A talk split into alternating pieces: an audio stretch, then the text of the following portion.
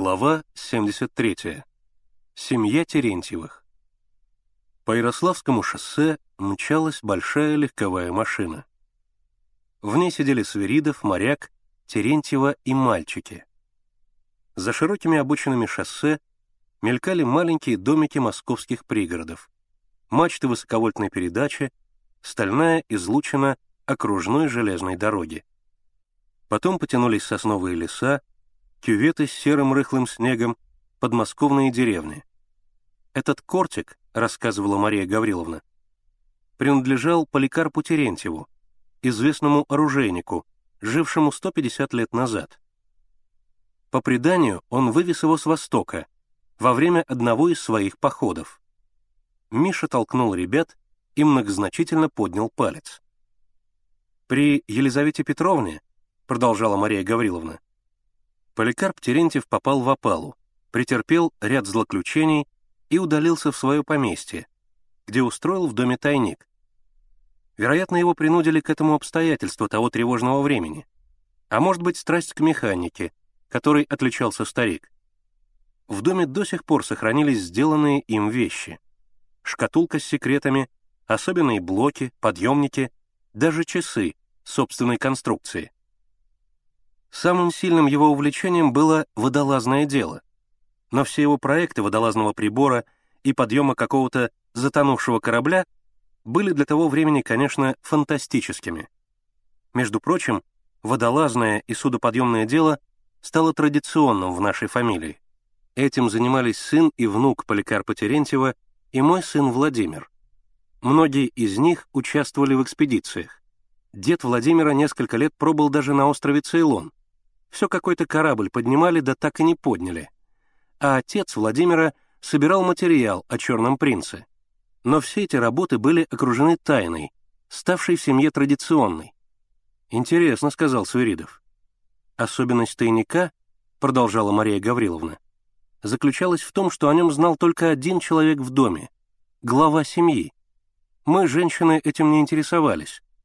Шифр, указывающий местонахождение тайника, старик заделал в кортик. Мой сын Владимир был последним представителем рода Терентьевых. Он получил кортик от моего мужа в декабре 15 -го года. Владимир специально приезжал в Пушкино. Тогда-то и произошла ссора его с женой Ксенией. Она требовала, чтобы он оставил ей кортик и показал тайник.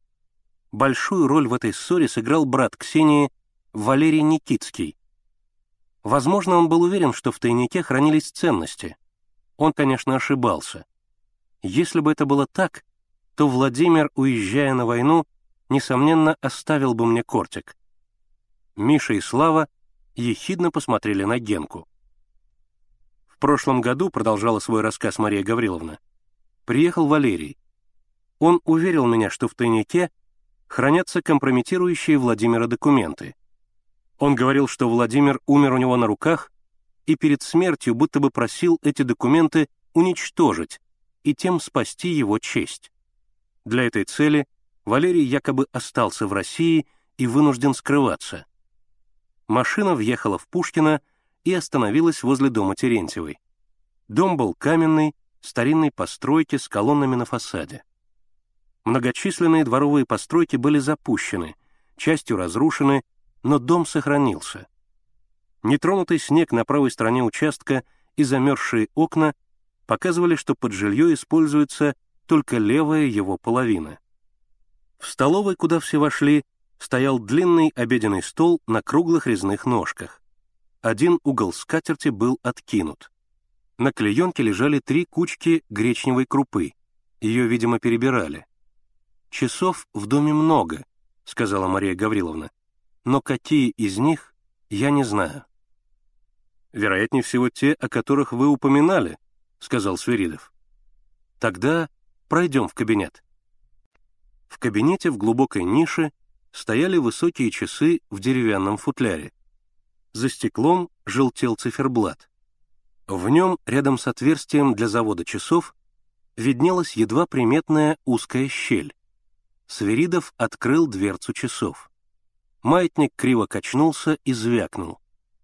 Свиридов перевел стрелки на 12 часов без одной минуты, вставил в щель змейку кортика и, осторожно поворачивая ее вправо, завел часы.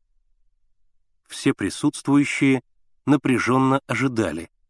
Генка стоял, широко раскрыв рот. Минутная стрелка дрогнула, подвинулась, открылась дверца над циферблатом, оттуда выскочила кукушка. Она двенадцать раз прокуковала, потом часы захрипели, кукушка дернулась вперед, вслед за ней дернулась вся башня часов, открывая верхнюю часть футляра. Футляр был с двойными стенками. Хитроумие тайника заключалось в том, что снаружи башня часов и футляр казались неотделимыми, сделанными из цельного куска дерева. Только после завода часов змейкой внутренняя пружина поднимала башню и открывала тайник, представлявший собой глубокий квадратный ящик, наполненный бумагами. Здесь лежали свернутые трубкой и обвязанные ниткой чертежи с примятыми обтрепанными краями, папки, туго набитые пожелтевшими от времени листками бумаги, тетради, большой блокнот, в софьяновом переплете. Свиридов и моряк осторожно вынули все эти документы, разложили на столе и начали их внимательно рассматривать, изредка перебрасываясь короткими фразами. Мальчики жались к столу, тоже пытаясь что-нибудь увидеть. «Все разложено по морям», — говорил моряк. «Вот даже Индийский океан». Он прочитал на обложке одной папки. «Английский корабль «Гроссвеннер», затонул в 1782 году у острова Цейлон. Груз, золото и драгоценные камни. Брик Бетси. Давайте-ка лучше свои моря поглядим, перебил его Свиридов. Так. Моряк перебрал папки и развязал одну из них. Черное море. Вот оглавление. Трапезунд. Корабль крымского хана Девлет-Гирея. Черный принц затонул 24 ноября 1854 года в Балаклавской бухте, разбившись во время шторма о прибрежные скалы. Груз 5 миллионов рублей с золотом. Да тут целый список. Он перелистал бумаги, покачал головой. Какие сведения?